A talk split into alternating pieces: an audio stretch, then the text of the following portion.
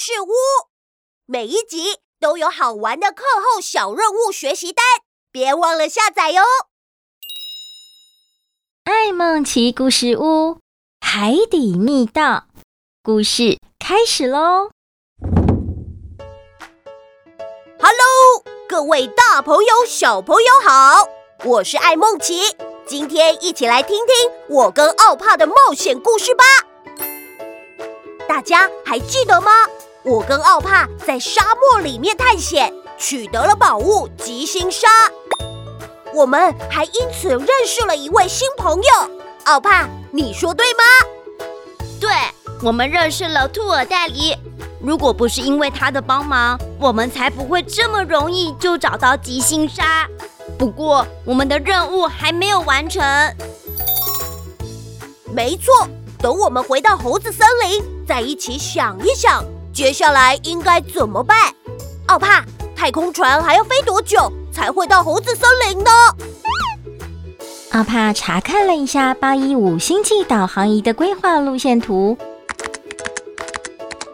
他们正往东北方缓慢的飞行着，预计抵达时间还有十分钟。顺利的话，还有十分钟就会到了。艾梦琪，你看，远远的那边。有一个像是大脑形状的地方，就是森林池塘。旁边有八字形的轨道，你猜猜看是什么？哦，我看看，好眼熟哦！啊，我知道了，那就是森林矿车行驶的轨道，正好是一个数字八的样子。答对了，奥帕，森林的景色真的好漂亮哦！有绿色、黄色，还有蓝色，真像是一幅画。是啊，地球真美。希望我们可以顺利达成任务，也让八一五号智慧星球恢复到以前的样子。嘿嘿，一定会的，我们一起加油！奥帕，你看，森林池塘距离那片蓝色的大海，好像也蛮近的。那可能是你的错觉。实际上，森林池塘距离大海还有一段距离哦。哦，说的也是，难怪我泡在森林池塘里面的时候看不到大海，只看到池塘周围有很多的花草树木。不过，从天空中看下去，每一样东西都变得好小、好可爱，跟我玩的积木玩具好像哦。艾梦奇与奥帕一边欣赏着森林的景色，一边开心的聊着天。终于抵达猴子森林，也顺利的降落在平坦的边界草原上。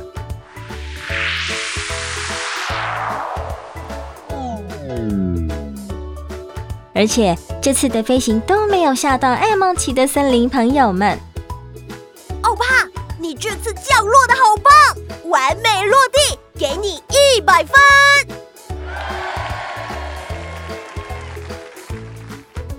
因为奥帕第一次搭乘太空船降落在森林的时候，噪音太大了，不小心吓到大家，所以从此之后，奥帕努力研究最新的飞行技术。他这次选择了智慧飞行模式，八一五太空船就会自动降低噪音，全程都是很平稳安静的飞行，产生的噪音控制在五十分贝左右。因此，没有任何一只动物受到打扰。噪音小学堂，小朋友，你有没有听过爸爸妈妈跟你说：“嘘，讲话小声一点，也不要跳来跳去，制造噪音。”这个噪音是什么意思呢？噪音就是令人感觉不舒服的声音。但是，对于噪音的标准，每个人的感受都不太一样啊。那怎么办呢？于是就用分贝这个单位用词来表示声音的大小，也就是用数据来判断。通常在五十分贝以下会是比较舒适的地方。如果是在很大声、很吵杂的地方，音量高达七十分贝以上，就会觉得耳朵不太舒服，注意力不集中，没办法专心看书或是画画。长久下来，身体健康也会受到影响哦。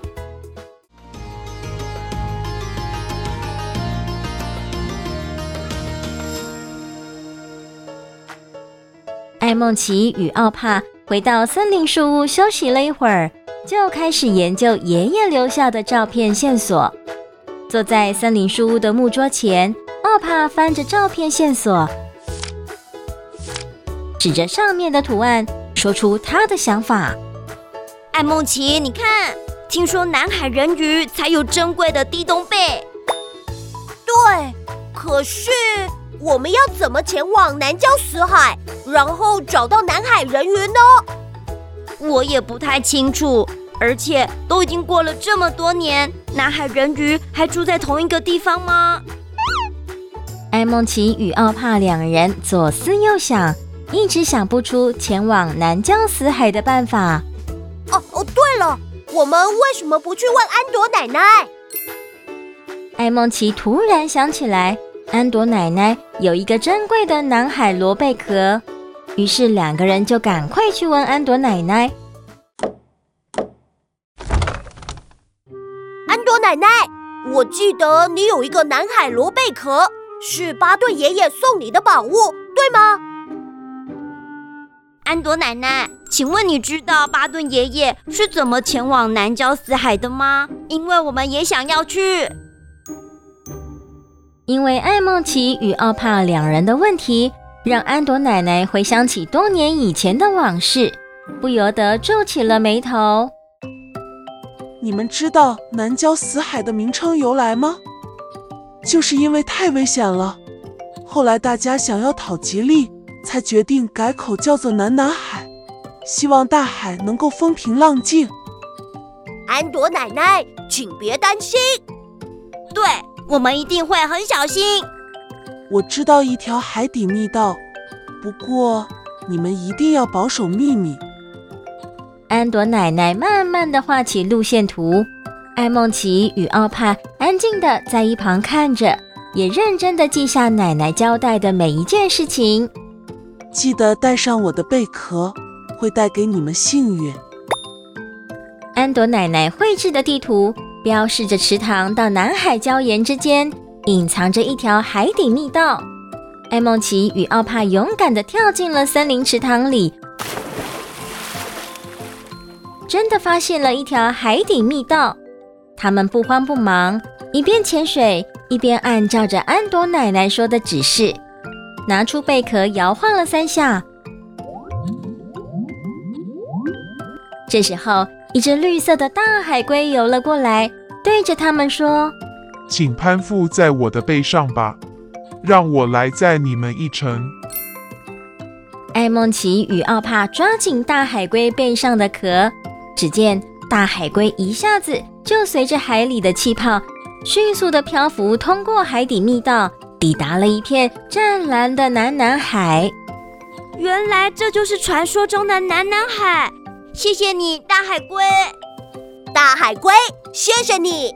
可是除了说谢谢之外，不知道我们可以做些什么事情来表达对你的感谢呢？我的背好痒，请帮帮我把背上的壳刷洗干净吧。为了感谢大海龟的帮忙，艾梦琪与奥帕动作很轻柔地把大海龟背上的壳刷得干干净净，都会闪闪发亮了呢。当然，大海龟也觉得好棒，非常开心的游回大海里。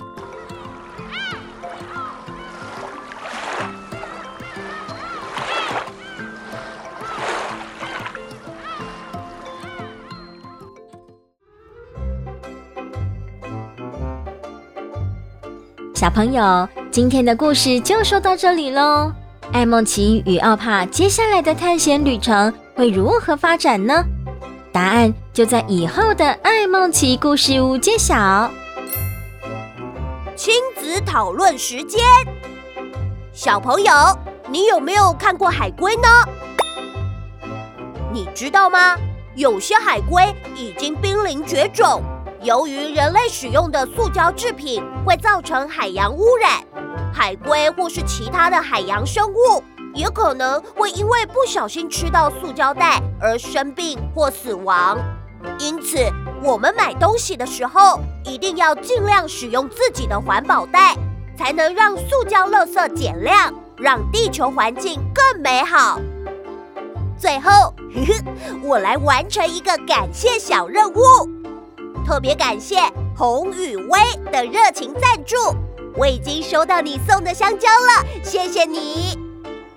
欢迎喜欢爱梦奇故事屋的小朋友，请爸爸妈妈到八一五旗舰商城上面购买虚拟香蕉，请我吃。也记得在订单备注中填上小朋友的名字。我就会在后续故事播出的时候，谢谢你们支持，持续带给大家更美好的故事。